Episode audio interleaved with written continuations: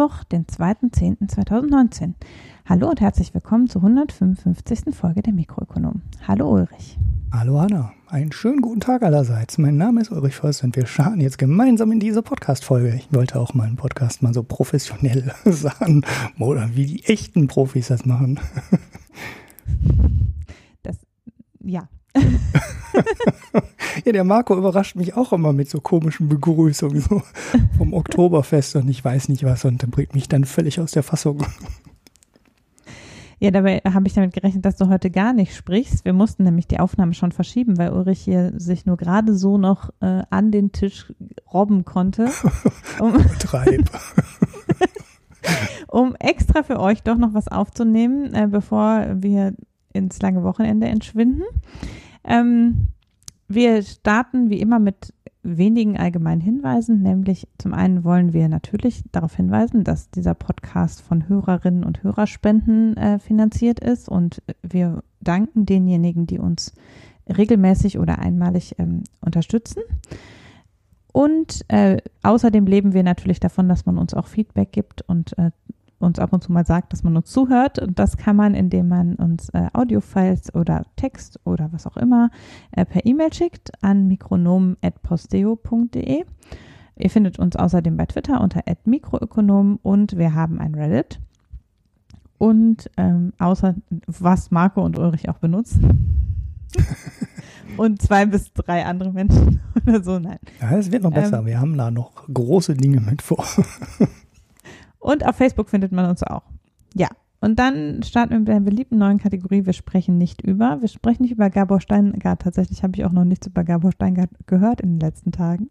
Echt nicht? Also, also ich habe nö. einen super Podcast ähm, gehört mit ihm. Nein, er war, er war, naja, er wurde mir empfohlen, war aber dann doch am Ende relativ langweilig mit dem Kirchhoff, der ja mal im Bundesverfassungsgericht Richter mhm. war gibt es am Wochenende eine Langfolge, vielleicht wird die interessanter als der kurze Zusammenschnitt in dem täglichen Podcast. Und ansonsten hat er heute ein Interview gegeben, was dann komplett geschwärzt äh, veröffentlicht wurde, weil er irgendwie so viel dagegen zu mosern hatte, dass er am Ende mit dem Rechtsanwalt gegen die Veröffentlichung gedroht hat. Und das ist schon, finde ich, schon relativ obskur, wenn ein Journalist ein Interview gibt mit einem, ja, einer Fachzeitschrift für Journalisten und dann gegen die Veröffentlichung klagt. Also das ist, glaube ich, hm, ein Novum, vermute ich mal. Also. Gut. Hm. das ist jetzt, andererseits ist es halt Gabor Steingart und ich freue mich auch, wenn ich nichts von ihm höre. ähm, ansonsten reden wir auch nach wie vor immer noch nicht über den Brexit, auch wenn Boris Johnson heute wieder merkwürdige Ideen dazu veröffentlicht hat, wie er gedenkt, das Nordirland-Problem zu lösen. Also wir reden da einfach nicht drüber. Genau. Ich habe gestern so. nur den lustigen Witz gehört, dass er jetzt aus einer Grenze zwei Grenzen macht und deshalb damit das Problem gelöst wäre. habe ich auch gesagt, ja, ja, so ungefähr hört sich das an, ja. Ja, also das, was er da jetzt heute vorgestellt hat, ist ja offenbar auch sowas wie, wir treten erstmal aus und dann dürft ihr darüber entscheiden, ob wir austreten. So klang es mir. Ähm, naja. Ja, vor allem mit aller Macht auf Seiten von UK und Nordirland und äh, die EU darf immer nur abnicken. Also es mhm. wird total super ankommen in Brüssel. Ich vermute, das war der Durchbruch. ja. Ah, irre. Wir ähm, kommen gleich noch kurz dazu, was das, der Brexit wirtschaftlich bedeutet. Da hätten wir neue Informationen zu. Über den Rest schweigen wir einfach. Aber wir, ähm, also Marco und Ulrich haben ja letzte Woche ausführlich über das Klimapaket gesprochen. Ich habe mir das heute auch extra noch angehört, um zu hören, ob ich noch groß darüber meckern muss, wie ihr das besprochen habt. Ich bin aber soweit ganz einverstanden. Also ich hätte wahrscheinlich noch mehr gemeckert als du. aber, aber ich habe ja mich auf Twitter schon aufgeregt, das reicht ja. Aber inzwischen, das ist ja, die letzte Aufnahme ist etwas weniger als eine Woche her. Und trotzdem haben sich schon ein Teil der Sachen einfach überholt. Das erste ist, dass ja einer der der überall und auch von euch positiv hervorgehobenen Punkte war ja, dass es diese regelmäßigen Kontrollen geben sollte. Also dass drin steht in dem Papier, es soll jedes Jahr kontrolliert werden, ob die einzelnen Ressorts ihre Ziele einhalten und wenn sie sie nicht einhalten, dann soll nachjustiert werden.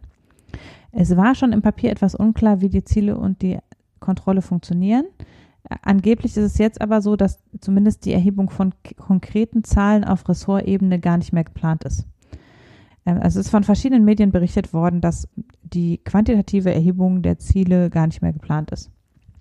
Dann äh, kann man natürlich auch nichts mehr kontrollieren und dann macht es auch wenig Sinn, äh, das noch positiv hervorzuheben. Ja, das hatte der Marco ja auch schon gesagt letzte Woche. Ne? Er, erst hat er es hervorgehoben und dann hat er sich ja selber das wieder ein bisschen, ist er wieder ein bisschen zurückgeruht und hat gesagt, ja, solange man nicht weiß, wer da überprüft, weiß man ja auch noch nicht genau, ob das dann wirklich wirkt.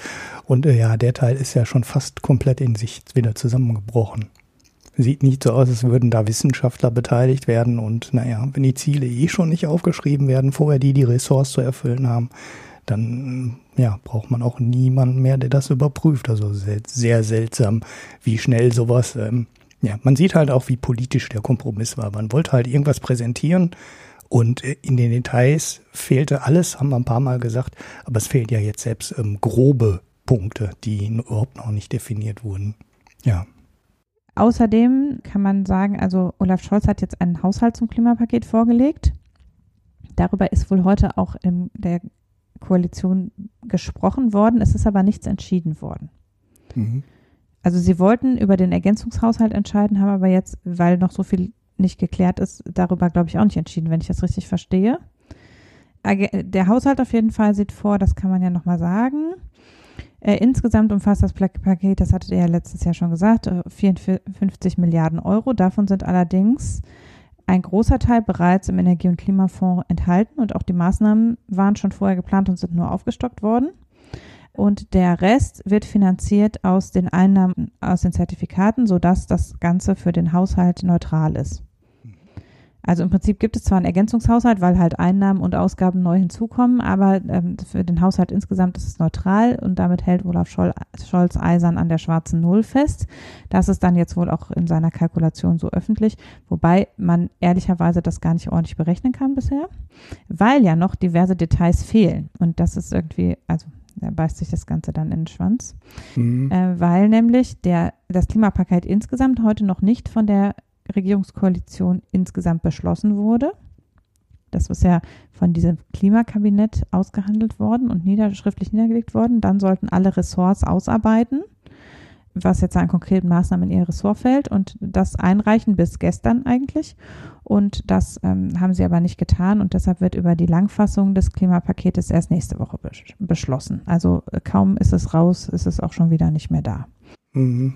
Also jedenfalls ist es so, dass ähm, das eigentliche Paket jetzt in der Langfassung doch noch nicht beschlossen werden kann, weil so die Süddeutsche einzelne Ministerien letzte Details erst spät in der Nacht schickten und das, daraufhin haben, hat sich der CSU-Landesgruppenchef dafür ausgesprochen, die, die Verabschiedung um eine Woche zu verzögern.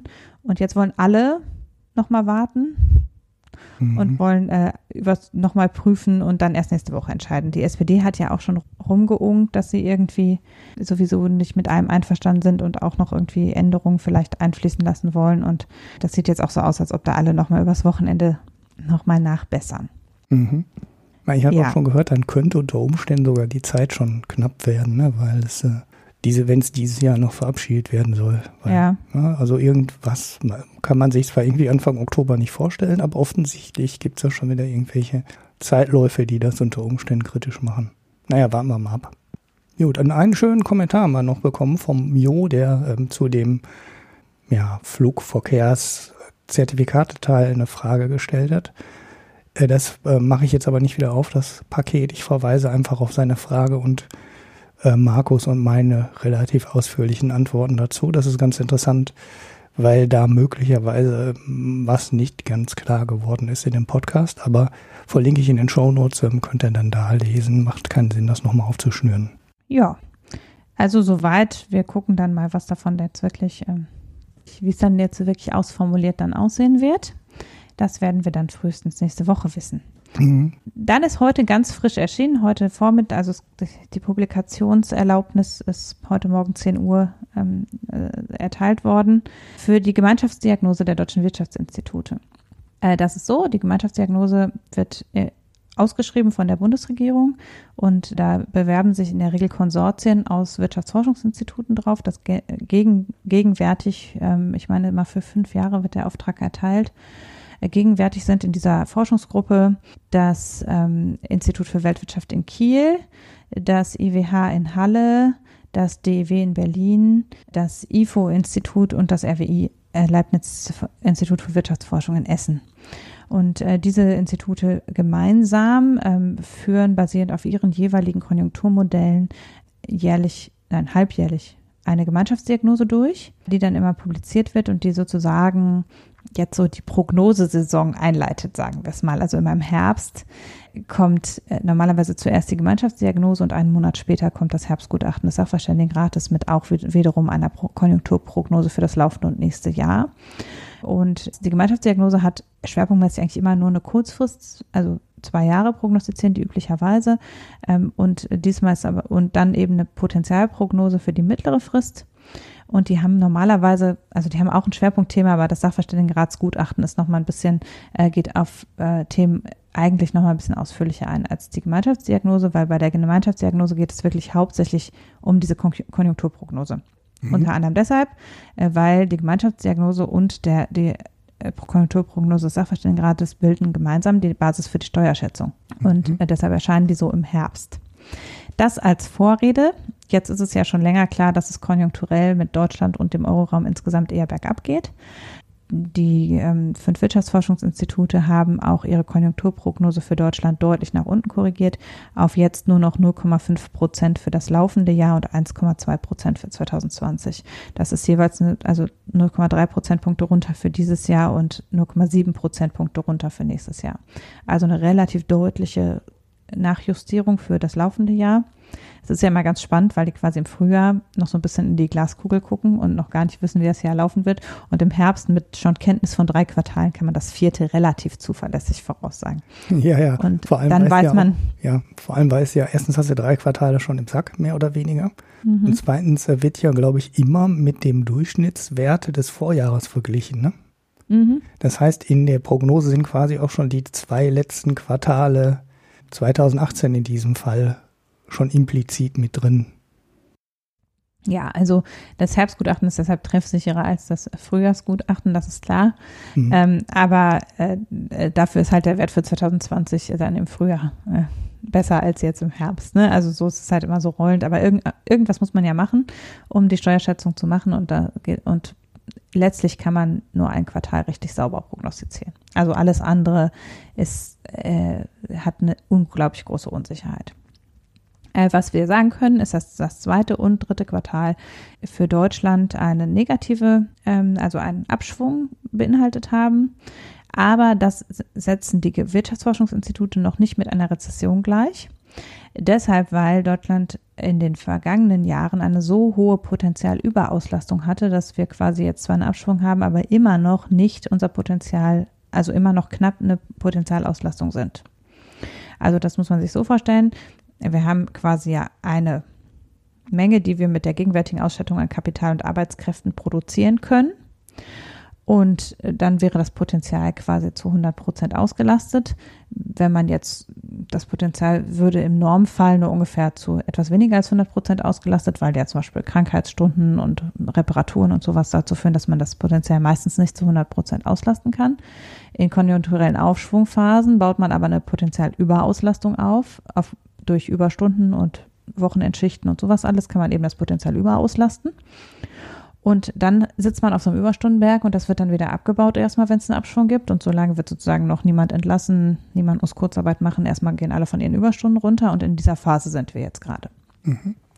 Das heißt, wir sind noch nicht in einer Rezession. Die Unternehmen kommen noch nicht in die Gefahr, eben äh, Kurzarbeit oder äh, andere Einsparungen, also eben eine Unterauslastung zu fahren, sondern im Moment können sie noch sozusagen durch die Nutzung des Bergs von aus den vergangenen Quartalen äh, noch überleben.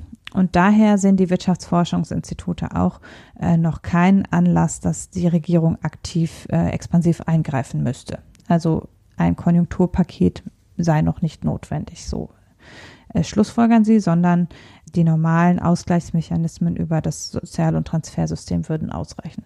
Will sagen, Kurzarbeitergeld ist genug. Also das ist das, was, was das, glaube ich, uns sagen soll. Mhm. Der sinkende Impuls geht vor allem aus der Industrie. Also die Industrie ähm, hat insbesondere mit sinkender Produktion zu kämpfen und greift aber jetzt auch schon in industrienahe Dienstleistungen über. Also der Industrie geht es schon seit zwei Quartalen schlecht und jetzt greift es auf die industrienahen Dienstleistungen über. Das kommt daher, und äh, sagen Sie, dass einerseits der Welthandel insgesamt, also während die Prognose für die Weltwirtschaft immer noch dick positiv ist mit 2,7 bis 2,9 Prozent, auch die Prognose für den Euroraum immer noch deutlich positiv ist, ist aber der Welthandel relativ stark eingebrochen. Und zwar um, ich müsste es jetzt nachgucken, aber es gab jedenfalls eine deutliche Eintrübung des Welthandels. Das hat mehrere Komponenten. Ein Problem ist, sind die schwelenden Handelskonflikte, die durch die USA ausgelöst wurden, die zu einer großen Unsicherheit führen und damit eben dazu führen, dass ähm, manche Handelsgeschäfte, die längerfristig sind, einfach nicht abgeschlossen wurden. Der Welthandel wurde eigentlich eher befördert durch den gesunkenen Öl- und Kupferpreis. Aber ähm, das wird halt mehr als verbraucht davon, dass es außerdem weltweit der Autoindustrie schlecht geht. Das ist auch eines der Probleme in Deutschland und im Euroraum. Ist ein ist insbesondere eine schwächelnde Autoindustrie und ein bisschen auch ein schwächelnder Maschinenbau. Der Autoindustrie geht es aus den mit dem Klimapaket auch schon angesprochenen Gründen äh, schlecht, nämlich weil es eine zunehmende Nachfrage nach alternativen Antriebssystemen und eine sinkende Nachfrage nach Verbrennermotoren gibt, wo die so nicht nachkommen. Das heißt, sie setzen weniger Verbrenner ab, aber keine anderen Autos. Und ähm, außerdem hat es in China dieses Jahr ähm, eine Kfz-Steuersubvention ausgelaufen, die dazu geführt hat, dass man irgendwie sich neue Autos umsonst kaufen, nein, also ohne Besteuerung kaufen konnte. Diese Steuer ist ausgelaufen und das trübt eben auch den Kfz-Absatz weltweit ein. Soweit zu den Gründen. Wie gesagt, ähm, die Wirtschaftsforschungsinstitute sagen nicht, der deutsche Staat muss jetzt massiv investieren im Sinne von konjunkturellen Anreizen, insbesondere nicht äh, steht explizit drin, keine Abwrackprämie oder ähnliche nur kurzfristig wirksame Maßnahmen ergreifen. Die Wirtschaftsforschungsinstitute üben aber deutlich Kritik an der schwarzen Null. Also ich finde erstaunlich deutlich. Also sie sagen, das Festhalten an der schwarzen Null sei auf keinen Fall ange angesagt. Investitionen mhm. müssten ermöglicht werden. Und noch deutlicher, explizit sagen sie, eine nachhaltige Klimapolitik beinhalte einen heutigen Konsumverzicht zugunsten CO2-sparender Investitionen. Und das finde ich wirklich, also das ist ein Satz, in der, in der also ich habe nur die Kurzfassung gelesen, muss ich dazu sagen, und die Langfassung nur so überflogen. Das steht in der Kurzfassung, es ist ein Satz, aber der ist mir direkt aufgefallen, weil das eine ausgesprochen dort, und sie schreiben eben an, auch außerdem sei ein einheitlicher CO2-Preis zu wählen, aber ich finde das wirklich eine ausgesprochen deutliche äh, Fingerzeig in Richtung äh, die schwarze Null in Kombination mit äh, dem, was da bisher im Klimapaket geplant ist, reicht nicht. Mhm. Und das ist also gegeben der sonstigen politischen Zurückhaltung der deutschen Wirtschaftswissenschaftler, finde ich das schon eine sehr starke Aussage. Mhm. Ja. Ja, dass wir überhaupt was sagen zu dem Thema, ne? Das ist ja eigentlich genau. nicht gar nicht die Aufgabe des Gutachtens. Der Sachverständigenrat hat ja jetzt auch äh, da speziell zu dem Thema eine Expertise, also zum Thema CO2-Bepreisung ja eine Expertise rausgegeben. Auch das finde ich schon erstaunlich am Zahn der Zeit, sagen wir es mal so. Aber wie gesagt, ja, genau, also in Dinge außerhalb der Konjunkturprognose mischen sich die Wirtschaftsforschungsinstitute sonst echt selten ein. Mhm. Und dass sie jetzt so deutlich sagen, es bräuchte einen CO2-Preis und zwar schnell und es bräuchte ein Umschichten von Staatskonsummaßnahmen wie eben Abwrackprämie oder sowas in Investitionsmaßnahmen, weil so muss man das ja lesen. Also man muss sagen, eben der Staat soll nicht kurzfristig die Konjunktur durch Konsum anheizen, sondern soll eben äh, die schwarze Null fallen lassen und investieren. Das finde ich schon relativ deutlich. Mhm. Ja. Dann gibt es noch, nee, also es gibt zahlreiche Fokusuntersuchungen ähm, noch. Es gibt eine große, einen großen Bereich auch zur Weltwirtschaft, den habe ich jetzt hier mal ausgespart. Es gibt dann einen Fokus auf den, die Auswirkungen der demografischen Entwicklung auf das Konsumverhalten. Und es gibt im Bereich der Entwicklung des Euroraums einen Fokus darauf, wie sich der Brexit auswirken könnte. Da werden verschiedene Szenarien, also ein Szenario mit Aufschiebung des Brexit, ein Szenario mit einem äh, moderierten Brexit quasi und auch eine mit ungesteuertem Brexit modelliert. Und für den im Moment ja immer wahrscheinlicher werdenden Hard Brexit berechnen die Wirtschaftsforschungsinstitute einen äh, konjunkturellen Effekt für den gesamten Euroraum von bis zu minus 0,5 Prozent. Mhm. Äh, für Deutschland liegt bei, mit minus 0,4 Prozent so im Mittel der europäischen Staaten. Holland zum Beispiel wird stärker getroffen, weil die ja viel äh, über den Nordseehandel quasi auch direkt mit Großbritannien zu tun haben. Und Irland könnte mit bis zu minus ein Prozent getroffen werden. Mhm. das ist halt ein deutliches Risiko, was auch für 2020 ja dann letztlich da auf dem Tableau ist, wo man noch gar nicht weiß, wie das sein wird. Also weswegen die Prognose für 2020 allein schon äh, wackelig ist, ist deshalb, weil eben immer noch nicht, Datum heute, äh, klar ist, wie wird das laufen. Äh, bei einem Aufschieben oder wenn es halt so wie der ja, geplante Deal das vorsieht mit so einer Transitionsphase. Da erwarten sie keine starken ähm, wirtschaftlichen Auswirkungen bis 2021, weil da eben viel schon antizipiert worden ist. Äh, aber bei einem ungesteuerten Brexit, allein schon durch die große Unsicherheit und die Anpassungsprobleme, die die Unternehmen in Großbritannien dann haben, erwarten sie eben eine erhebliche Eintrübung auch der Konjunktur im Euroraum als Reaktion. Mhm. Ja, ob wir wirklich den Hard Brexit bekommen, werden wir noch sehen. Ich glaube ja eher Moment, dass es äh, auf, auf, eine Verschiebung und eine Wahl hinausläuft, aber ja, ist halt äh, nicht abschätzbar. Solange hat es natürlich auch die ganze Zeit schon negative Auswirkungen, weil halt Leute Geschäfte verzögern, mhm. solange bis sie Sicherheit haben. Aber natürlich wäre halt dieser Hard Brexit bei gleichzeitig noch, wo noch keine Ahnung hat, wie die Abwicklung dann funktionieren soll, wäre natürlich das Worst-Case-Szenario quasi. Mhm. Ja, ja, gut. Also eigentlich nicht gut, ne? Weil es waren ja keine mhm. wirklich guten Nachrichten. Aber nee. es war ja auch äh, zu erwarten. Also gerade die Prognose für 2019 war ist ja im Endeffekt schon im Sack und dass da nicht mehr viel Wachstum bei rauskommen kann. So ist nach dem Konjunkturverlauf keine Überraschung mehr. Ja, einzelne andere Wirtschaftsforschungsinstitute prognostizieren es sogar noch schlimmer. Also die Gemeinschaftsdiagnose sieht noch relativ optimistisch aus. Mhm. Mal gucken, was der Sachverständigenrat nächsten Monat dazu sagt. Ja. Mit noch einem weiteren Monat Kenntnis. Ja. Ähm. ja, vielleicht haben sie dann ja auch schon einen Brexit, den sie reinkalkulieren können. Ja. Ne? Äh, das wird für die aber echt äh, sportlich, wenn sie vom 31.10. aus äh, ja, ja, das wird bis zum 8.11. glaube ich, ist das Datum. Es wird, wird nicht einfach, aber ich gehe, gehe immer noch davon aus, dass es irgend, irgendwie noch verschoben wird und mhm. Johnson vorher fällt oder doch er doch die Wahl ausruft oder was auch immer. Aber wenn nicht, dann wird es halt schon spürbar. Ja.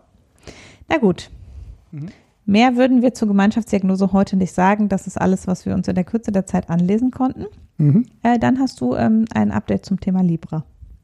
Ja, ich habe ein kurzes Update. Ich habe ja letzte Woche den Podcast empfohlen, Bitcoin Rock'n'Roll als Pick. Nehme das Thema jetzt trotzdem hier nochmal kurz auf, weil wir das ja auch hatten und ähm, das Wall Street Journal heute eine Nachricht dazu hatte. Und zwar die interessante Nachricht, dass die Libra Association wohl immer noch kein einziges Mitglied gewonnen hat, außer äh, halt Facebook ne, als äh, Gründer und wahrscheinlich die Wallet, die den zweiten Sitz hat. Aber ansonsten haben sich sowohl Visa und Mastercard als äh, Kreditkartenunternehmen oder auch Stripe und PayPal als ähm, Zahlungsdienstleister, als Online-Zahlungsdienstleister vor allem, wohl nicht dazu durchringen können, bisher ihre 10 Millionen Dollar, die sie hinterlegen müssen, auch einzuzahlen. Das heißt, sie stehen im Moment alle am Rand und beobachten. Und das dürfte halt eine ganz klare Auswirkung sein, der das, ja doch wahrscheinlich für Facebook unerwartet starken Gegenwinds, den sie auch wirklich aus allen Ecken bekommen haben. Wir haben ja damals in der Folge darauf getippt, dass es natürlich Länder geben wird, die dagegen sein werden. Ne? Also alle, die halt eine wackelige Währung haben und so, die werden den Teufel tun, sich die Macht aus der Hand nehmen zu lassen. Aber der Gegenwind kam ja von überall. Ne? Also er kam ähm, aus den USA, teilweise sogar selber aus den USA. Ähm, Elizabeth Warren als im Moment der äh, aussichtsreichste demokratische Kandidatin hat sich skeptisch geäußert. Die Notenbanken sind nicht wirklich glücklich. In Deutschland wurde im Rahmen der Blockchain-Strategie, die die Bundesregierung da ausgerufen hat, äh, sogar über ein Verbot von Libra gesprochen. Die Bundesbank war skeptisch, die EZB ist skeptisch und ja, ähm, die Chinesen haben, glaube ich, gar nicht so wahnsinnig viel gesagt. Die haben nur gesagt, machen wir selber. wir machen was Besseres. Und ja, die EZB hat ja auch gesagt, äh, sie denken über so einen digitalen Euro nach, der dann halt wie so eine Cryptocurrency funktioniert. Und ja, gut, da hat ähm, Facebook wohl nicht so mitgerechnet. Und ja, sind wohl nicht wirklich viel weitergekommen. Ne? Also die Association ist wohl mit Schweizer Recht kompatibel. Den Teil habe ich mitbekommen. Das heißt, das passt in die Gesetzgebung der Schweizer ähm, Kryptoregulierung und die Association soll ja in der Schweiz ihren Sitz bekommen. Daran scheitert es wohl nicht, aber wenn die halt nur in so ein paar Märkten starten können, weil alle anderen dagegen sind, der macht es natürlich auch nicht wirklich viel Sinn, da irgendwie Ressourcen reinzustecken. Und deshalb stehen jetzt alle an der Seite. Also da ist halt nicht viel passiert. Das ist das kurze Update zu Libra, also was groß gehypt wurde am Anfang und wo alle gedacht haben, da steckt super viel Potenzial drin und das kann auch ganz schnell werden, sieht jetzt doch wieder so aus, als wäre es eine ganz schön langwierige, schwierige, komplizierte Geschichte. Hm. Tja. Na gut, schauen wir mal, vielleicht äh, tritt ja noch irgendwer bei. Mal gucken.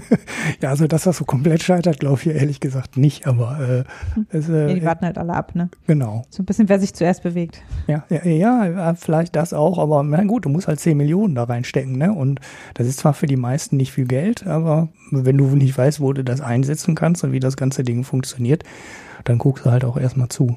Und warum mhm. das Geld jetzt ausgeben und da Entwickler drauf werfen, weil du musst ja dann noch Sachen machen. Es macht ja nicht nur Sinn, da die 10 Millionen reinzustecken, sondern du willst ja dann, dann auch teilnehmen mit deinem Knoten und den Servern und Dienstleistungen und so. Und dann geht ja am Ende viel mehr Geld rein als das Geld, was du in die Association stecken willst. Und wenn du mitmachen willst, musst du eigentlich logischerweise dann all in gehen und dann alles machen und das richtig dann jetzt mit PayPal oder mit deiner Kreditkarte verknüpfen. Sonst macht es eigentlich relativ wenig Sinn.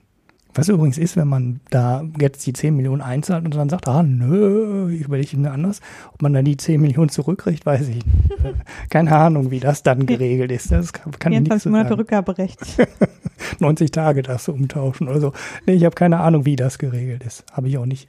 Da hat auch keiner dran gedacht, glaube ich. Ich weiß nicht, ob das in dem Paper drinsteht. Mir das eine Jahr angeschaut, durchgelesen komplett. Ja, die halten es für so toll, dass sie nicht glauben, dass jemand da nochmal wieder rauskommt. Ja, ich glaube, ich habe da auch nicht zugesehen, dass da nochmal jemand raus da kann ich mich nicht daran erinnern, dass da überhaupt irgendwas zu drin stand. Also wenn die einen Vertrag ausarbeiten, wird da wahrscheinlich irgendeine Regel drin sein, aber öffentlich bekannt ist dazu, glaube ich, nichts. Naja, warten wir ab, wir beobachten es für euch. Genau. Im Prinzip reden wir heute nur über Sachen, über die wir schon mal geredet haben, habe ich den Eindruck. Also ich rede nochmal wieder über Herrn Müller, unseren Entwicklungsminister, über den ich ja ohnehin sehr gerne rede. Aber äh, ganz konkret haben, ich glaube, Marco und ich auch schon mal über das Textilbündnis gesprochen. Das war ja der erste Schritt sozusagen, mit dem unser Entwicklungshilfeministerium darauf reagiert hat, dass es ja äh, diverse Arbeitsschutzprobleme in südostasiatischen Textilfirmen gibt am bekanntesten war, ist diese Fabrik in Bangladesch gewesen, die ja ähm, komplett äh, eingestürzt ist. Aber es gibt ja noch viele andere, äh, auch bekannte Fälle, letztlich ist sehr bekannt, wie die Zustände da sind. Darauf hat Müller reagiert, indem er sowas wie eine freiwillige Selbstkontrolle der Textilindustrie zunächst eingeführt hat. Aber da war auch schon beinhaltet, dass wenn das nicht so läuft, er ne, weitere Schritte unternimmt. Und es scheint jetzt nicht so gelaufen zu sein, denn er hat weitere Schritte unternommen, nämlich ein neues Siegel auf den Markt gebracht. Ob das jetzt so der richtige Weg ist, weiß ich nicht. Ich habe damals ja gesagt, ja, dieses Textilbündnis bringt gar nichts, weil, ähm, also es bringt, dass überhaupt mal jemand auf die Lieferketten guckt das schon, aber das beinhaltete ja nur, dass die Unternehmen halt sagen müssen, ja, wir haben das mal angeguckt und viel mehr eigentlich nicht. Und noch weder Sanktionsmechanismen noch irgendwelche konkreten Maßnahmen, die zu treffen waren. Jetzt ist es aber auch so, dass Müller jetzt nicht sagt, okay, wer hier in Deutschland noch Textilien verkaufen will, muss sich an XYZ halten, keineswegs, sondern die nächsten Schritte sind jetzt ein neues Siegel. Und das neue Siegel heißt der grüne Knopf und wurde vor zwei Wochen, glaube ich, vorgestellt. Der grüne Knopf soll besagen, insgesamt 20 Punkte, glaube ich. Davon ist ein Teil beinhaltet letztlich Arbeitssicherheit, die Anhaltung von Arbeitsschutz, äh, Menschenrechten, Arbeitssicherheitsstandards. Ein Teil beinhaltet die Freiheit von verschiedenen Schadstoffen und äh, Rückständen und äh, Mikroplastik in der Produktion, wenn ich das richtig sehe, und ein Teil betrifft äh, die Vermarktung hier vor Ort. Dieses Siegel wird jetzt also von ihm als der große Wurf in Sachen Sozio sozialen und ökologischen Standards ähm, verkauft. Also er sagt eben, man kann sich jetzt darum bewerben. Zum Start haben sich 27 ähm, Unternehmen äh, beteiligen sich im Moment daran ähm, und weitere 26 Unternehmen befinden sich im Prüfprozess, ob sie die Anforderungen erfüllen. Und man muss 26 soziale und ökologische Standards einhalten. Und die Herstellerfirmen müssen das eben nachweisen. Wie genau steht in den Artikeln, die ich gelesen habe, nicht drin. Also, aber es wird eben auch aus dem Verband selbst kritisiert, äh, dass die Zulassungskriterien und die staatliche Kontrolle vom Ministerium bisher nicht klar kommuniziert worden wären.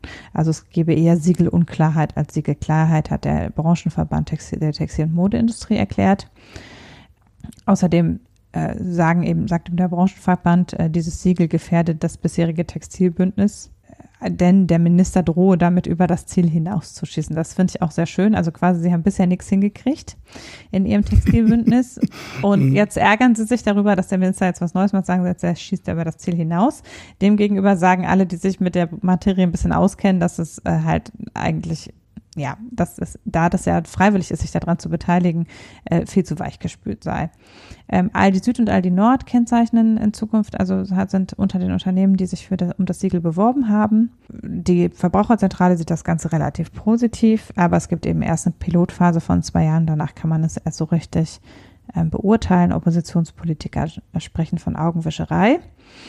Äh, ich verlinke mal in den Shownotes eine Übersicht über alle Textilsiegel, die es so gibt, weil das Problem ist ja, es ist ja nicht so, als gäbe es keine Siegel, um die man sich bewerben könnte, mhm. wenn man nachweisen kann, dass man soziale und ökologische Standards erfüllt. Es gibt verschiedene, also es gibt das Fairtrade-Siegel, wo es eben vor allen Dingen um die ähm, faire Bezahlung und die Arbeitsstandards vor Ort geht.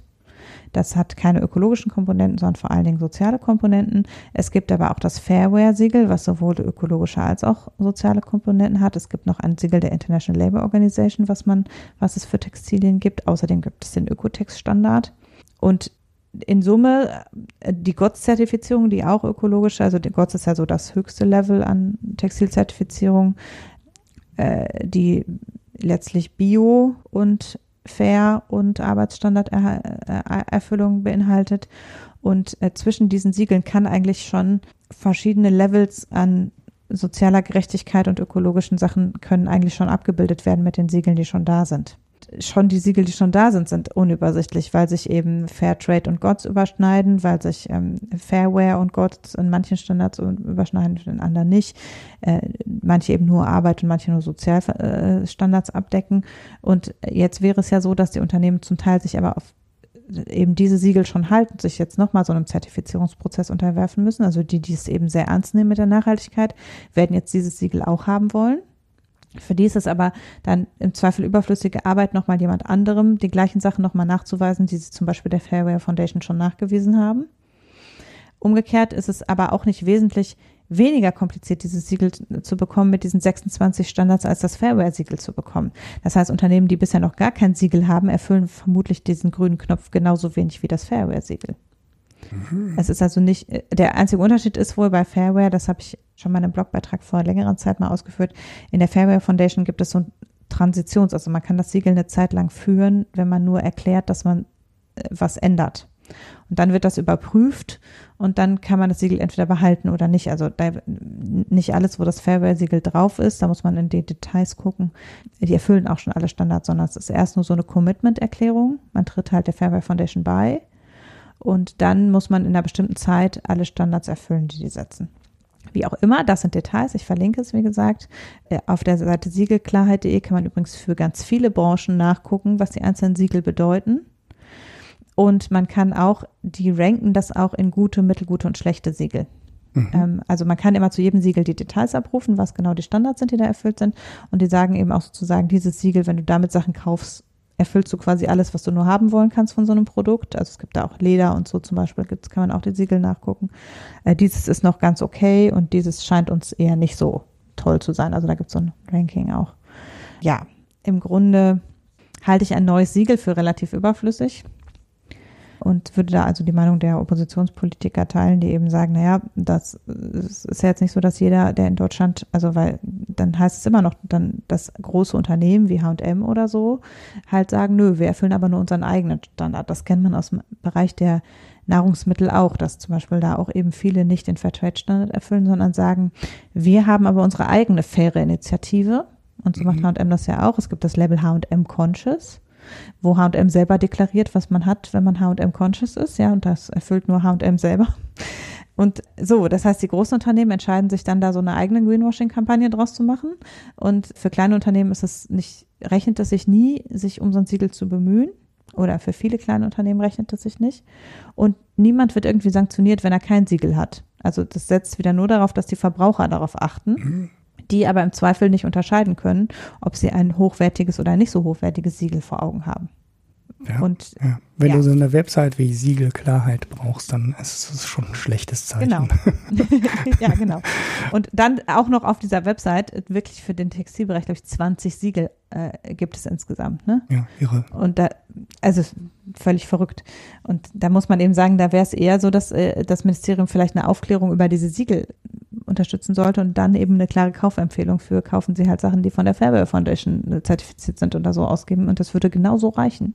Mhm.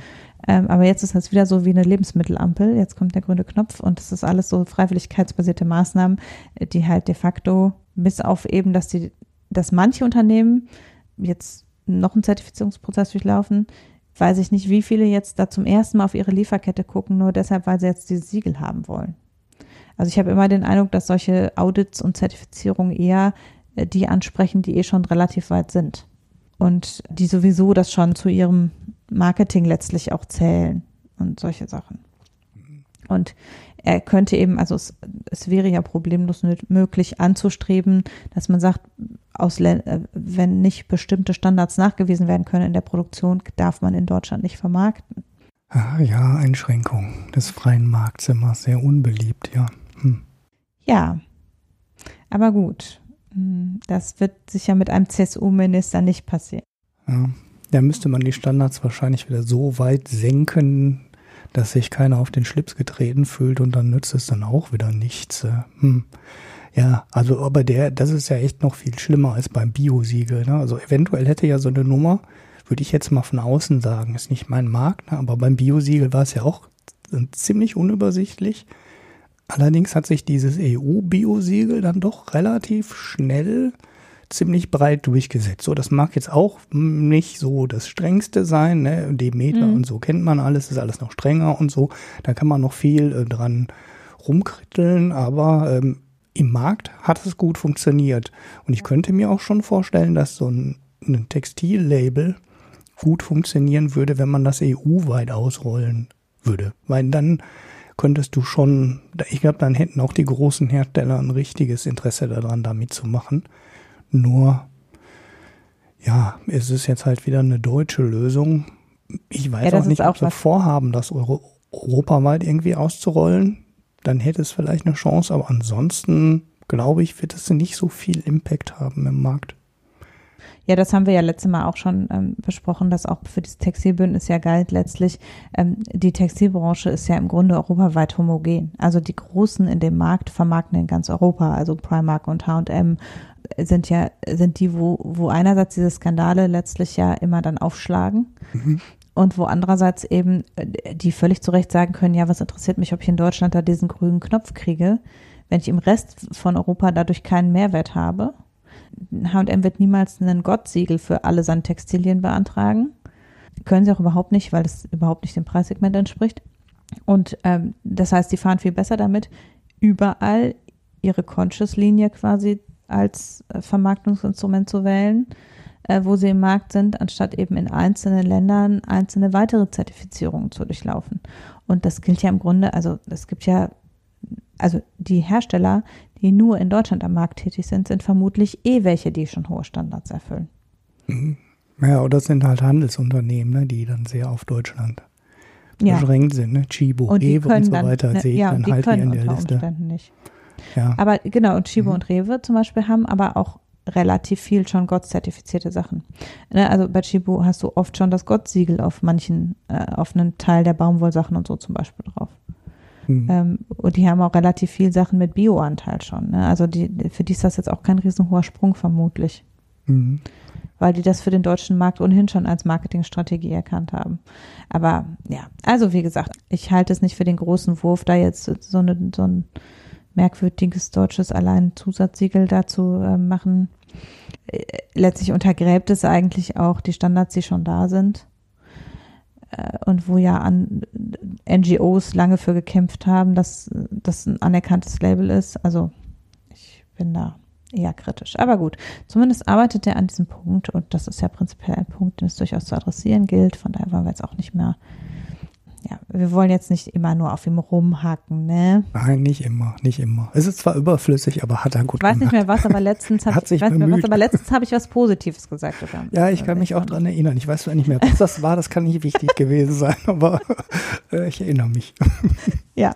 Ja gut, ich glaube, du redest auch über was, worüber ihr schon geredet habt, aber auch nicht mit mir. Ich habe noch nie über WeWork gesprochen. Nee, das habe ich auch nur mal ganz kurz äh, in so einem Nebensatz gesagt. Länger hatten wir es, glaube ich, noch nie. Äh, ein bisschen schade, weil jetzt ist der IPO ja geplatzt und ich hätte ja hm. alles vorher schon sagen sollen, dass die Bewertung, ich hätte alles schon vorher gesagt, dass die Bewertung komplett irre ist und man bloß nicht damit machen soll und so. Aber ich glaube, wir hatten das nie länger. Naja gut, ich, ich fasse noch mal kurz zusammen, was ich damals gesagt hätte, wenn man das Thema länger gemacht hätte eine der obskursten und verschachtelsten Firmenkonstruktionen, die ich seit langer Zeit gesehen habe. Ich werfe ein Bild in die Show Notes und es geht dann bei einer WeWork-Filiale oder bei, oder ich sag vielleicht erstmal kurz, was WeWork macht. WeWork ist ähm, so ein Betreiber, Vermieter von Büroflächen, allerdings in so einem äh, Shared Konzept oder Umfeld.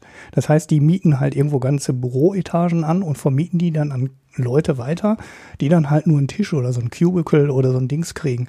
Dann bieten die noch ein paar Dienstleistungen dazu an. Ne? Es gibt dann Essen und Trinken, das ist angeblich auch schon free in der Miete drin und so ein paar Dienstleistungen so zusätzliche, ähm, dass sich die Kunden da gegenseitig finden können, die Mieter gegenseitig finden können, dass sie sich untereinander vernetzen können und so ein paar Gimmicks, aber das meiste ist nicht so, so relativ toll. Im Endeffekt ist es ein Vermieter, der im großen Stil Büroflächen anmietet und die dann an viele kleine weiter vermietet, die du ja dann teilweise auch nicht immer mieten musst, ne, sondern auch nur tageweise mieten kannst und sowas. Also du kriegst halt eine Flexibilität über die geliefert, die du sonst im Mietmarkt nicht bekommst. Also bei Büroflächen nicht bekommen kannst. So, das ist im Endeffekt so ungefähr das Geschäftsmodell.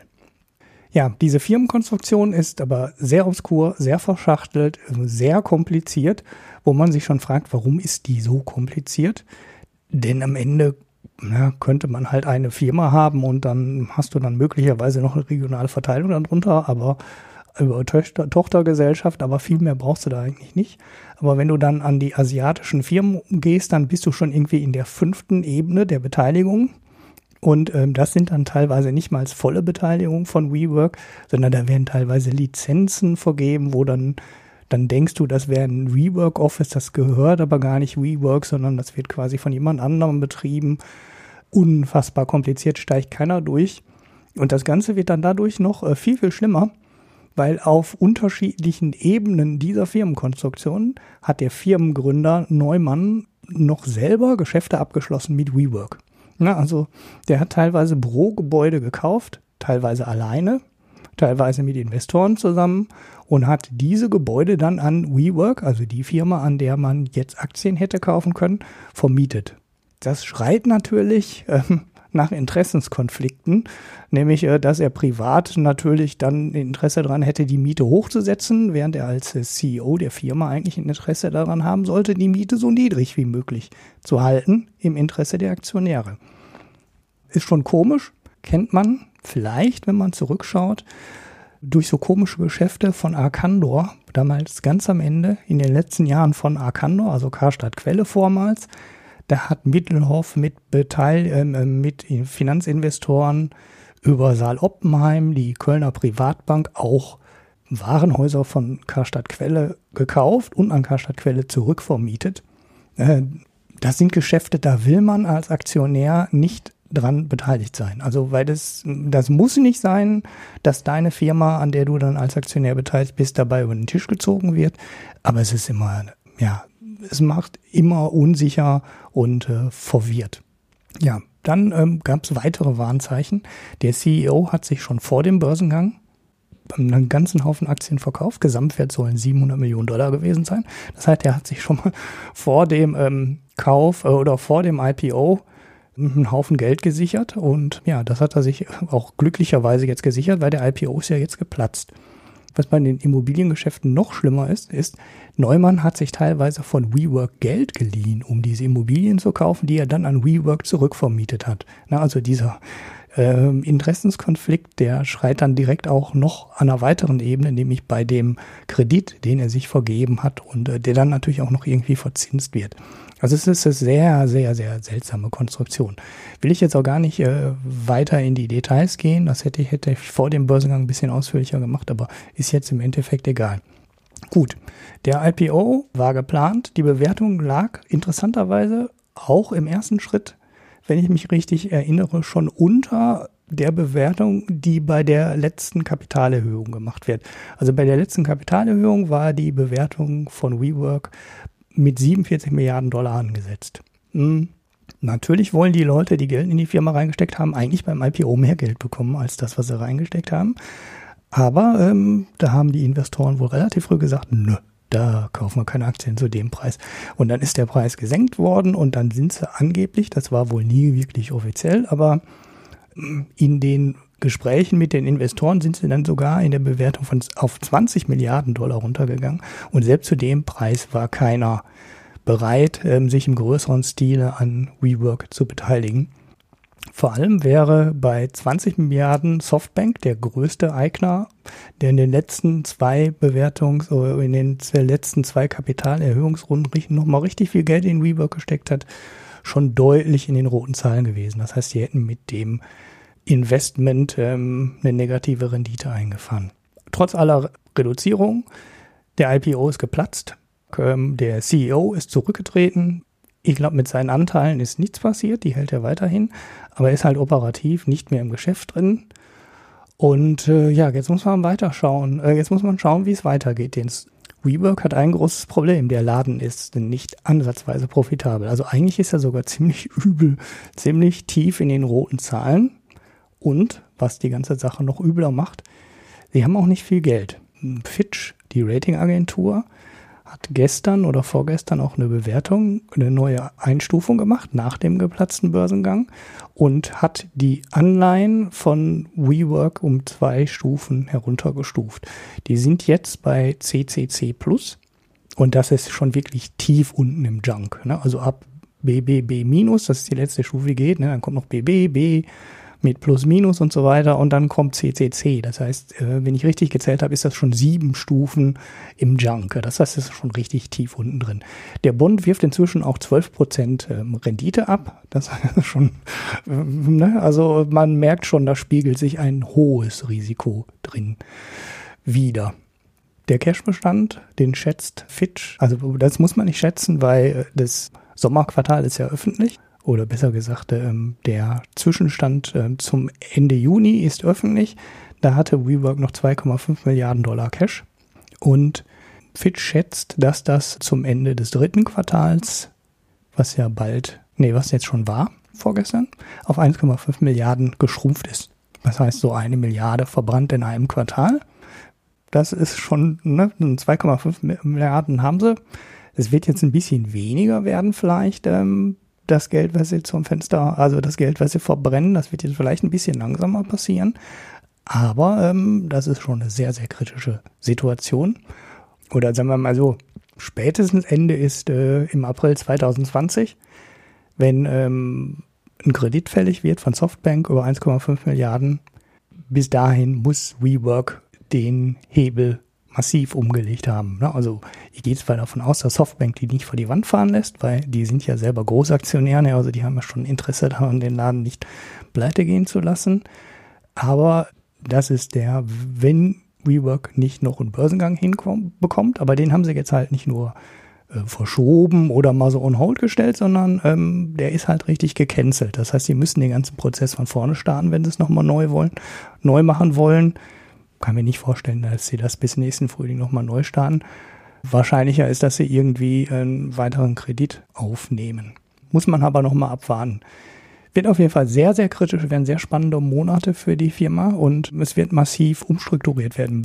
Es rechnen Leute mit einem Drittel bis zwei Drittel des Personals, das abgebaut werden muss. Also 15.000 Leute haben die, glaube ich, im Moment. Das ist auch schon richtig äh, heftig. Mhm. Möglicherweise werden sie sehr viele Offices schließen können. Die Frage ist, inwieweit denen das hilft, weil die haben, also der Gag ist ja, die mieten längerfristig Büroflächen und mieten die, vermieten die kurzfristig flexibel weiter. Das heißt, Das Risiko liegt an der Stelle ganz klar bei WeWork. Und wenn die jetzt ähm, Offices schließen und sie haben nicht irgendwie in dem Vertrag ein Sonderkündigungsrecht, das, was man weiß, ist, dass sie keins haben, haben die ein echtes Problem. Weil sie haben einen langfristigen Mietvertrag und sie kommen da nicht raus und eigentlich müssten sie aber jetzt rauskommen, um ihre Kosten runterzukriegen. Man wird sehen, wie, wie die Nummer ausgeht. Ich wollte das Thema nur mal hier kurz erwähnen. Erstens, weil ich mir die Rework-Sachen alle angeguckt habe und nie in den Podcast gehoben habe in einer etwas längeren Form. Aber zweitens, weil auch der ganze IPO-Markt in den USA, also dieser Markt von Firmen, die so extrem über Kredit in super kurzer Zeit auf unfassbare Größe hochgepumpt werden durch so richtig große Geldgeber wie zum Beispiel Softbank, die ja auch, glaube ich, gerade einen dritten riesigen Fonds auflegen, wo ja dann auch so Investoren wie Saudi-Arabien und ähm, Singapur und ähnliche Rieseninvestoren drin hängen, dass dieses Modell einfach nicht mehr funktioniert. Viel Geld, super schnell wachsen, Börsengang. Denn ähm, WeWork ist jetzt komplett geplatzt. Aber eine Firma, die ähnlich aufgebaut war, war ja Uber. Die haben den Börsengang geschafft, mhm. aber der war nicht wirklich erfolgreich. Die liegen auch im Minus. Ich habe jetzt nicht mehr nachgeschaut, wie viel, aber äh, ganz am Anfang ging es massiv nach unten, haben sich wieder erholt und dann bröckelte es wieder ab. Aber ein erfolgreicher Börsengang war das auch nicht und die Bewertung, mit der Uber dann an die Börse gegangen ist, war auch nicht wirklich das, was sich Softbank wahrscheinlich zwischenzeitlich mal vorgestellt hat. Und es sieht so ein bisschen so aus, als äh, wäre die Ära dieser Börsengänge auf diese Art und Weise mal wieder vorbei. Wir hatten schon mal so eine Phase, wo das gemacht wurde, ne, wo es auch völlig egal war, ob die Firma Geld verdient hat oder nicht. Ne? So nach dem Motto, da war es ja teilweise ne, 99 bei dem Großplatzen dieser Hightech-Blase, da war es ja teilweise ein Qualitätsmerkmal, wenn du viel miese gemacht hast, weil dann hast du ja viel Wachstum also dann war ja dein Anreiz, besonders viel Wachstum zu produzieren, besonders hoch. Und das war ein gutes Zeichen. Das wird ja dann teilweise wirklich so gewertet. Und man hatte so ein bisschen das Gefühl, dass diese Phase wieder zurückkommt.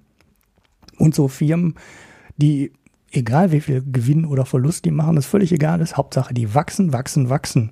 Und dass die Zeit vielleicht jetzt wieder vorbei ist und dann doch ein bisschen mehr auf vernünftiges, langfristiges Wachstum bei dem der Gewinn nicht komplett aus den Augen gerät, äh, ja, dann das interessantere Investmentmodell wird. Ja. Vielleicht liegt es auch einfach am Zins. Ne? Sobald die Zinsen steigen, und das ist ja in den USA passiert, okay, sie sinken jetzt gerade wieder, ne? aber man bekommt trotzdem halt einen, einen Zins in den USA im Gegensatz zu Europa. Mhm. Dann klappen diese Modelle vielleicht auch einfach zusammen, weil es wieder Zinsen gibt bei Staatsanleihen. Mhm. Ja, und dann ist vielleicht auch einfach so diese Zeit vorbei. Und das ist immer so ein Modell, was vielleicht funktioniert, wenn die Zinsen extrem lange, extrem niedrig sind und dann macht man das halt Alle auf. wissen nicht, wohin mit ihrem Geld. Genau, und dann werden halt so Firmen groß gepumpt nach Möglichkeit. Und vielleicht ist mhm. jetzt einfach wieder diese Phase vorbei. Ich, ich habe nichts dagegen, weil das sind so Firmenmodelle, die mir echt nicht gefallen. dann bin ich äh, konservativ. Man kann ja auf Wachstum gehen, aber irgendwas muss dahinter gehen. Und wenn eine Firma wächst und sie produziert jedes Quartal wieder noch mehr Verlust, ne? also du siehst nie, dass da so eine Schere zusammenläuft irgendwann mal, dass du sagen kannst, so, ah, jetzt wird es besser, ne?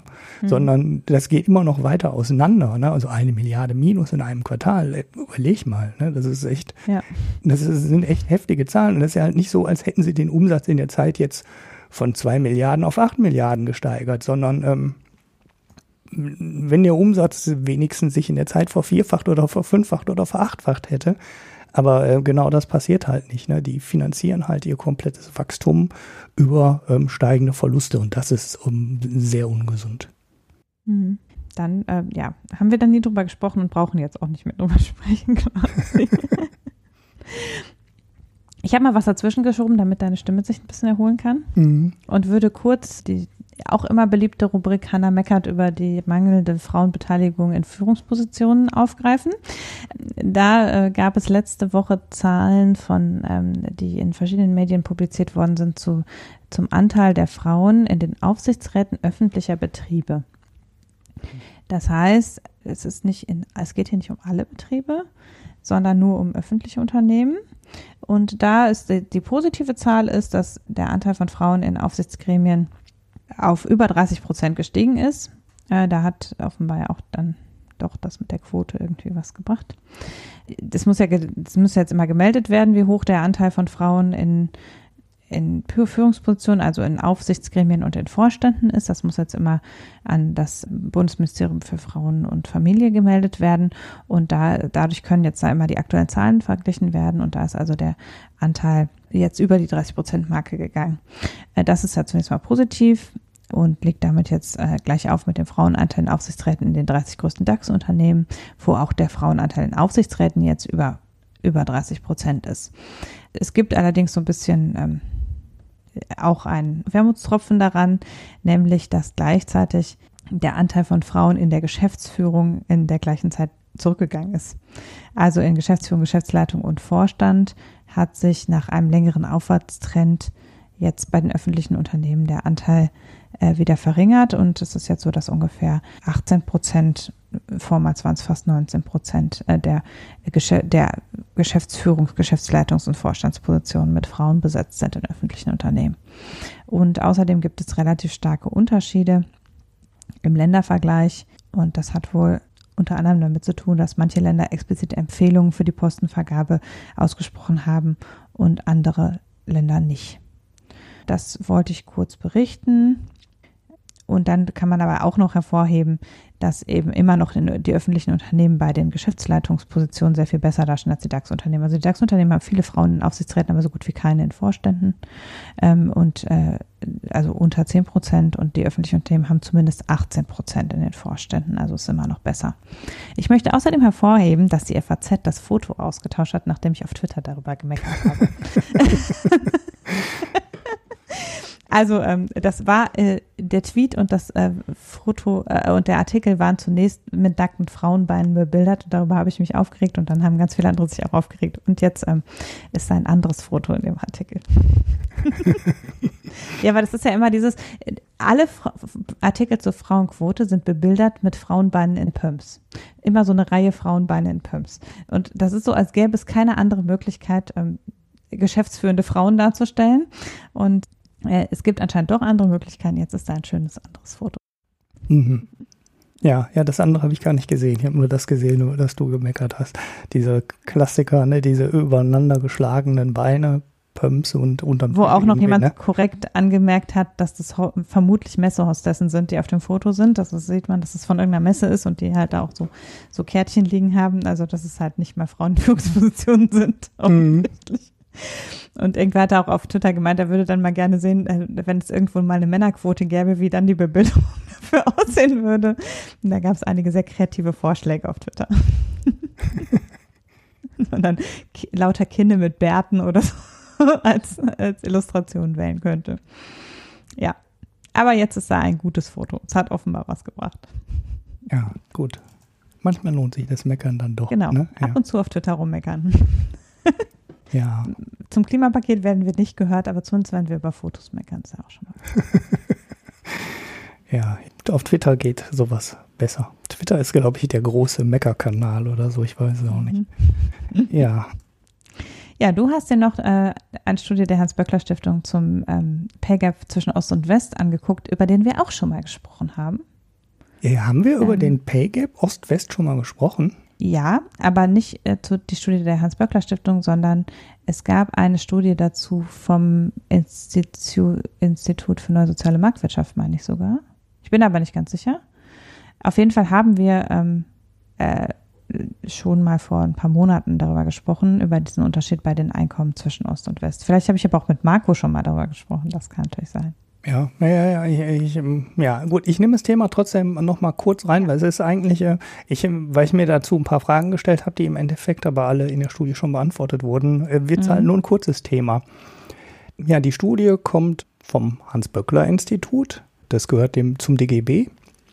Das heißt, der ist nicht mal gewerkschaftsnah, sondern es ist eigentlich Gewerkschaft. Mhm. Und die haben untersucht, wie weit die Löhne halt auseinanderklaffen. Ne? Weil da, ja, morgen haben wir den Tag der deutschen Einheit. Der Fall der Mauer ist 30 Jahre her. Und eigentlich sollte man ja davon ausgehen, dass sich die Löhne inzwischen zumindest so halbwegs angeglichen haben. Was auch ganz interessant ist, weil auf dem Papier sind die Löhne halt wirklich ziemlich ähnlich. Ne? Also wenn man die Tariflöhne anschaut, ähm, weichen die Tariflöhne nur wenig voneinander ab. Das hat sich deutlich verbessert. Das ähm, Tarifniveau in Ostdeutschland 2018 lag bei 97,6 Prozent des Niveaus des Westens. Das heißt zweieinhalb Prozent, 2,4 Prozent Unterschied eigentlich. Das war im Jahr 2000 noch 91,9 Prozent.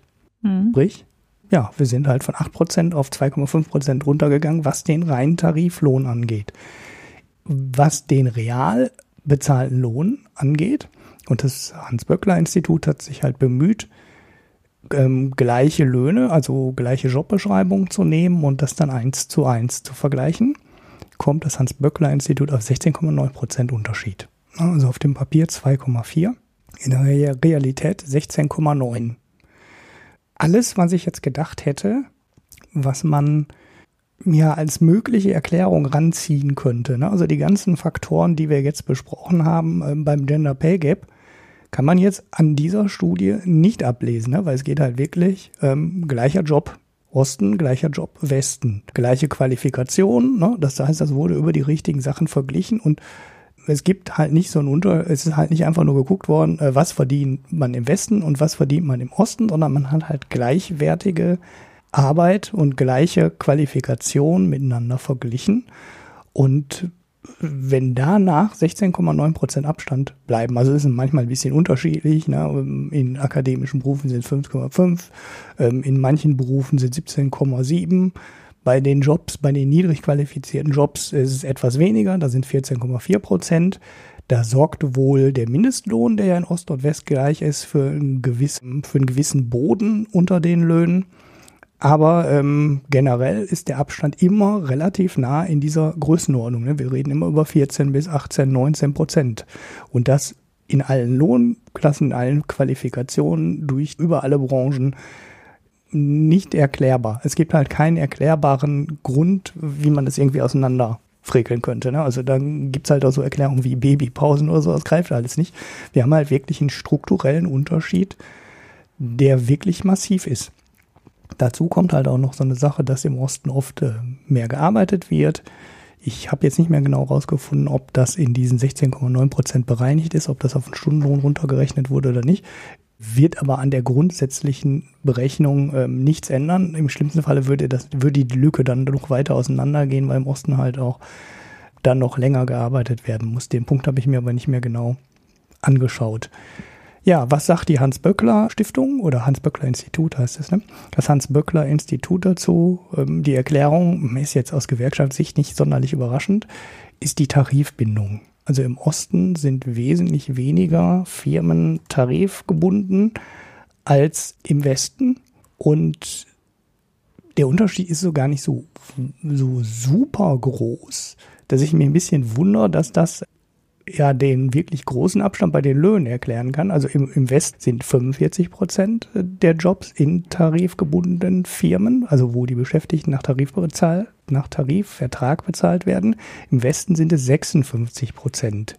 Was mich auch wundert, weil es echt eine niedrige Quote ist. Ne? Also hätte die jetzt aus dem Gefühl heraus deutlich höher angesetzt. Aber ähm, das ist der Unterschied. 45 Prozent im Osten, 56 Prozent im Westen.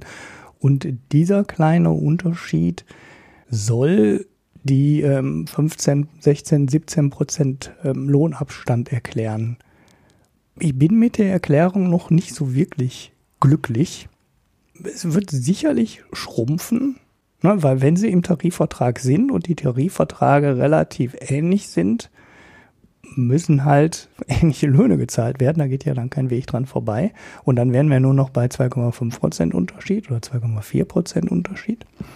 Aber wenn man jetzt von 45 Prozent auf 56 Prozent Tarifbindung gehen würde, wäre es dann so viel ähnlicher? Oder ist es so, dass im Osten die Firmen, die nicht tarifgebunden sind, wirklich so massiv weniger bezahlen als der Tarifvertrag und dieser Unterschied im Westen nicht so groß ist. Ne? Also dass es halt im Westen mhm. eine ganze Menge Firmen gibt, die zwar offiziell nicht im Tarifvertrag sind, aber sehr ähnlich zum Tarifvertrag bezahlen, Während im Osten die Firmen, die nicht im Tarifvertrag sind, massiv weniger bezahlen als der Tarifvertrag. Und ich könnte mir schon vorstellen, dass das dann der Grund ist. Ne? Also dass im Osten die Firmen nicht nur ja, aus vielleicht irgendwelchen relativ geringfügigen Gründen nicht im Tarifvertrag stecken, sondern halt wirklich der Lohn der Grund ist, dass sie ganz explizit sagen, wir wollen nicht da drin sein, weil dann müssen wir zu hohe Löhne bezahlen und äh, das geht nicht, ähm, dann kriegen wir keine Aufträge mehr. Was weiß ich, was die auch immer äh, an Gründen dafür vorbringen. Und im Westen die, die Firmen vielleicht aus irgendwelchen, ja, nicht vorrangig wegen des Lohnarguments nicht im Tarifvertrag sind, sondern vielleicht wegen irgendwelchen anderen, ja, kleineren Regeln, vielleicht auch um mehr Flexibilität zu haben oder was weiß ich, aber der Hauptgrund halt nicht ein niedrigerer Lohn ist. Ja, das ein Nebenaspekt ist. Das müsste man vielleicht mal einzeln, einzeln untersuchen, ob sich da irgendwelche Sachen macht. Vielleicht sind es aber auch irgendwelche strukturellen Gründe. Ne? Ich habe auf Facebook die Nachricht schon geteilt und ja, da meint halt jemand, das liegt halt daran, dass die Strukturen im Osten nicht da sind. Ne? Also es die meisten Firmen sind nicht äh, originär im Osten, sondern das sind Niederlassungen von westdeutschen Firmen. Und alles, was die westdeutsche Firma im Osten will, ist äh, billige Löhne oder vielleicht sogar auch Subventionen abgreifen. Es sind aber oft nicht ähm, ja, normal gegründete mittelständische Firmen im Familienbesitz, wo es der Familie dann auch darum geht, weiter in diese Fabrik und in ihre Heimat und in ihre Region weiter zu investieren, weiterhin gute Arbeitsplätze zu schaffen, sondern ja, eine Niederlassung ist halt eine Niederlassung. Ne? Und wenn das Geschäft nicht läuft, dann machst du halt eher die Niederlassung im Osten zu, als die Firma am Stammsitz im Westen, ne? da wo mhm. du die Firma mal gegründet hast. Vielleicht stimmen einfach die ganzen Strukturen nicht. Ne? Vielleicht sind das grundsätzlich der Grund, warum es da überhaupt eine Firma gibt, der niedrige Lohn. Das ist und dann hätten wir halt, dann haben wir halt so ein richtig fieses strukturelles Problem da drin. Weil wenn du dann sagst, ah, wir erhöhen jetzt die Löhne alle, dann kommt vielleicht auch einfach keiner mehr dahin. Das ist vielleicht gar nicht mehr so einfach, alles ineinander zu dröseln und das wirklich schnell und einfach was dran zu ändern. Was man allerdings sagen kann, bleiben kann es eigentlich nicht so, ne? Aber der Abstand ist viel zu groß. Also 15, 16, 17 Prozent, das ist echt viel für einen ähnlichen Job und es schrumpft ja nicht. Ne? Es ist ja keine große Verbesserung da festzustellen. Ja, Im Tarifvertrag ist die Verbesserung festzustellen, da wird die Lücke immer kleiner, aber über alles ähm, ist die Lücke im Endeffekt ähnlich groß, wie sie vor 10 oder 15 Jahren auch schon war. Hm. Ich habe in der Zwischenzeit geguckt, wann wir da schon mal drüber gesprochen haben.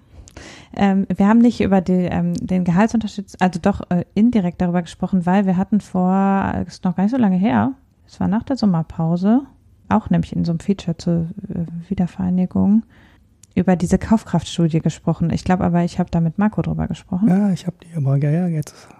Ja, und da ging es ja darum, dass eben äh, das Gehalt relativ zu den Preisen in Ost und West verglichen wurde und es da eben äh, diese regionalen Kaufkraftunterschiede gab, wo eben auch rauskam, klar, es gibt eine deutlichen erhöhte Armutsquote gemessen an Kaufkraft ähm, in manchen östlichen Regionen verglichen mit manchen westlichen Regionen.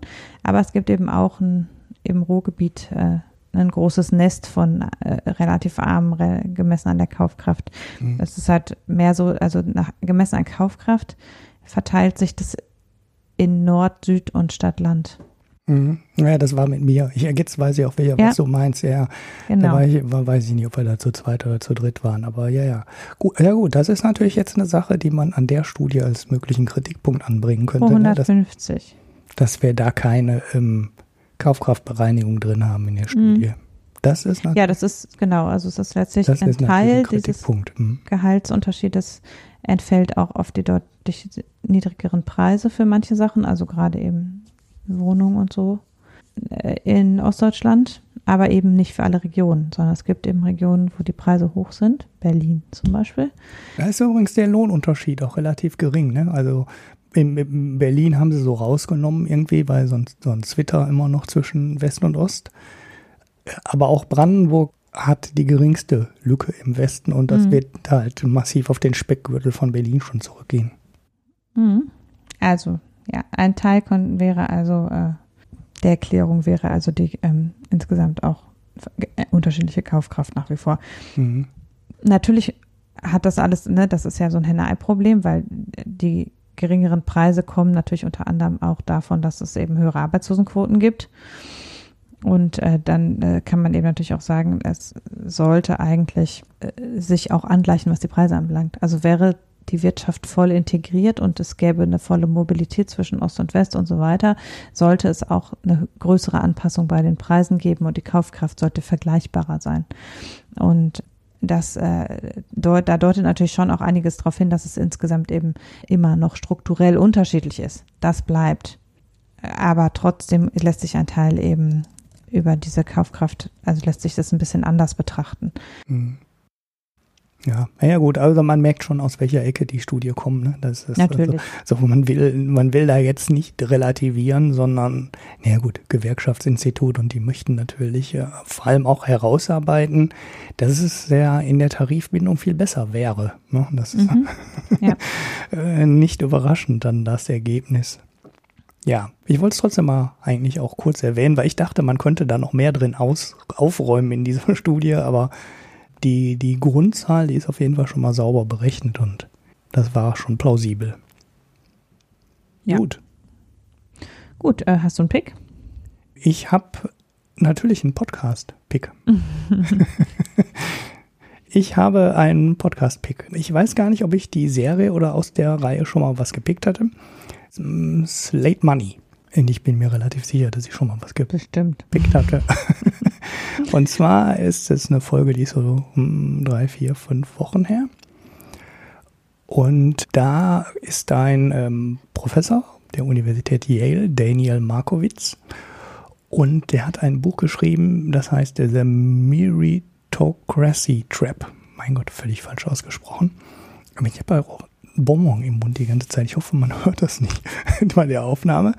Und ja, da geht's äh, darum, dass Bildung in Amerika halt sehr wichtig ist, ne? dass die Bildung äh, oder, oder das Studium an einer teuren, guten Universität, die ja viele Türen öffnet, mhm. man sich zu großen Teilen diesen Zugang zu diesen Universitäten halt über Geld kaufen kann. Und das kann man im Endeffekt über die gesamte, über den fast den gesamten Bildungsweg schon nachweisen.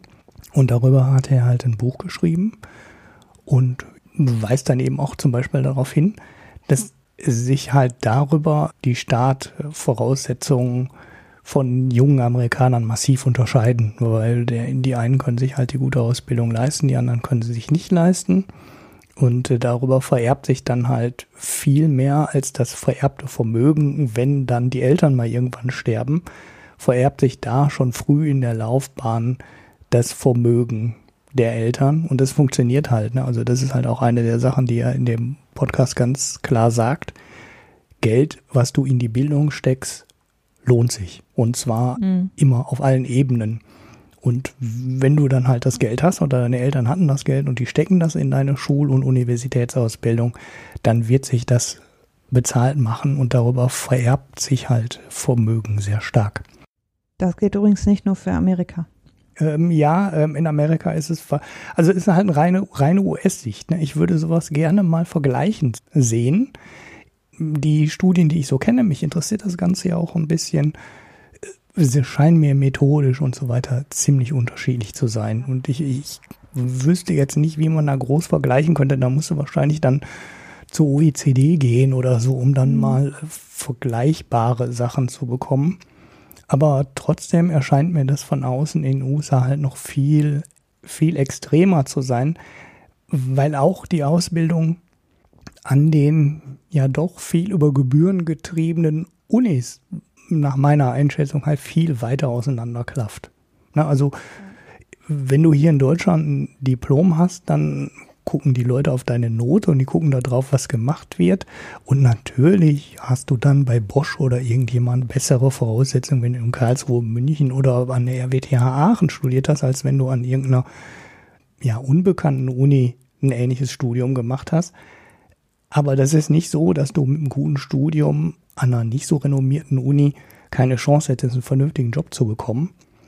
In den USA, glaube ich, ist es aber wirklich so, dass bestimmte Türen und in bestimmten Bereichen die Jobs einfach nur aufgehen, wenn du an der richtigen Uni warst. Und die kaufst du dir halt in der überwiegenden Anzahl der Fälle. Klar, da gibt es immer Stipendien, aber sehr häufig kaufst du dir einfach die Teilnahme an der Uni und den Abschluss. Und das scheint mir dann doch ein ganzes Stückchen ausgeprägter zu sein, als es in, in Deutschland ist. Also in, Frankreich haben wir ja sowas auch. Ne? In Frankreich hast du auch zwei so Elite-Unis und im Endeffekt wird die gesamte Regierungsführung der letzten 50 Jahre, ähm, die kommen alle von den gleichen, äh, von der gleichen Uni und im Wirtschaftsbereich ist ein bisschen anders. Da ist, glaube ich, eine zweite Uni dann entscheidend.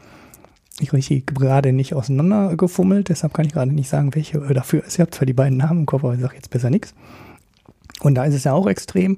Und so eine extreme Spezialisierung oder so eine ja, so ein spezielles Recruitment halt von nur ganz wenigen, ganz ausgewählten Universitäten. Das haben wir hier in Deutschland dann halt doch nicht. Und ich glaube, da sind die Unterschiede einfach, da klafft es einfach noch viel weiter auseinander in den USA. Und ja, schöner Podcast und kann man mal reinhören. Das ist immer, die nehmen, machen immer so zwei, drei Themen.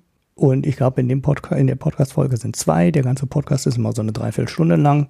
Man kann auch Abonnent werden, dann bekommt man noch ein Thema extra. Aber das ist dann vielleicht auch ganz interessant, weil man mal eine Idee bekommt, ob dieses Buch vielleicht eine interessante Lektüre sein könnte. Und das kann man sich dann halt so in 20, 25 Minuten mal anhören. Mhm. Ja, ich schließe sozusagen den Kreis zu dem Anfang der Folge, als wir das Klimapaket nochmal aufgerollt haben. Und möchte heute eine neue Reihe im Makronom-Magazin picken, nämlich die Reihe Economists for Future. Ah, ja, ähm, das ist, sind Debattenbeiträge, die immer montags erscheinen, jetzt wöchentlich, glaube ich äh, wenn ich das richtig verstanden habe, wo äh, verschiedene Ökonomen, also es ist eine Zusammenarbeit mit dem Netzwerk Plurale Ökonomik, der, das Makronomen-Magazin macht ja relativ viel auch in dem Bereich Plurale Ökonomik und da sollen jetzt sozusagen Impulse für neues ökonomisches Denken gesammelt werden, die und eben weniger beachtete Aspekte der Klimaschutzdebatte in den Fokus gerückt werden. So die Anmoderation der Reihe sozusagen. Und das sind immer relativ lange Essays, also äh, nicht länger als, also Makronomartikel sind ja immer relativ lang. Es ist eben schon dafür gedacht, dass man sich auch ein bisschen in der Tiefe damit auseinandersetzt. Es sind aber vor allen Dingen auch ähm, durchaus bekannte oder bekanntere Leute dabei. Und da sind jetzt drei bisher erschienen und ich habe halt heute den Artikel von Claudia Kämpfer, Claudia Kämpfer zum Green New Deal gelesen. Den, das fand ich sehr interessant, weil man ja Claudia Kämpfert oft auch sehr wahrnimmt auf einer, sagen wir, also sie spricht da eben über nachhaltiges Finanzsystem in Zusammenarbeit mit, mit eben Energiewende. Und das ist ein Bereich, mit dem sie in meiner Öffentlichkeit zumindest nicht so sehr wahrgenommen wird, sondern man nimmt es eben immer sehr stark wahr zur Umsetzbarkeit der Energiewende und zur Finanzierbarkeit der Energie Energiewende, aber nicht so sehr damit, wie auch das Finanzsystem die nachhaltige Entwicklung oder die Nachhaltigkeit des Wirtschaftens verändern kann. Sie forscht dazu, das wusste ich auch vorher, aber äh, das ist eben nicht das, womit sie ganz viel gesehen wird. Mhm. Sondern ganz viel gesehen wird sie oft mit eher technischen Sachen, wo es mehr um äh, wie viel Ausbau ist, in welcher Zeit möglich oder sowas geht. Und deshalb fand ich das auch nochmal ganz interessant, so im, als Beitrag über ihre Arbeit, die ja ohnehin und zu den wenigen wirklich bekannten Ökonomen in Deutschland zählt. Das letzte FATS-Ranking war ja wieder eher niederschmetternd. Ja, und aber der Beitrag ist genauso gut wie die anderen beiden, die ich nicht in dem gleichen Ausmaß teile wie Claudia Kempferts Ansichten, aber die wirklich gut und ausführlich und äh, interessante neue Aspekte beleuchten. Deshalb wollte ich die Reihe insgesamt mal äh, verlinken. Das lohnt sich, glaube ich, da regelmäßig reinzugucken. Das wird bestimmt noch wachsen mhm. in den nächsten Wochen zu eben einer Vielzahl von unterschiedlichen Perspektiven über das Thema Nachhaltigkeit und Klimakrise. Mhm. Genau. Und äh, eben auch von Ökonomenseite gibt es jetzt eben doch langsam die ein oder andere Bewegung und nicht alle stehen auf der Seite des Chefs des IFO-Institutes, sagen wir es mal so. Wie konnte das passieren? ich weiß genau. es nicht. Hm. Und ich weiß nicht, ähm, ob wir damit einfach das äh, sozusagen die Klammer schließen wollen oder ob du was getrunken hast. Ähm, ich habe was getrunken, aber ähm, wir können es auch weglassen. Und deshalb schließen wir dann damit sozusagen mit Lesestoff für die Woche äh, und das lange Wochenende, wobei das äh, ja, nur für uns Lesestoff das lange Wochenende ist. ähm, schließen wir die Folge, sagen danke fürs Zuhören und danke für die Unterstützung via Spenden und Daueraufträgen. Mhm. Und tschüss. Ciao. Ich hoffe, der Sound war in Ordnung. Tschüss. Tschüss.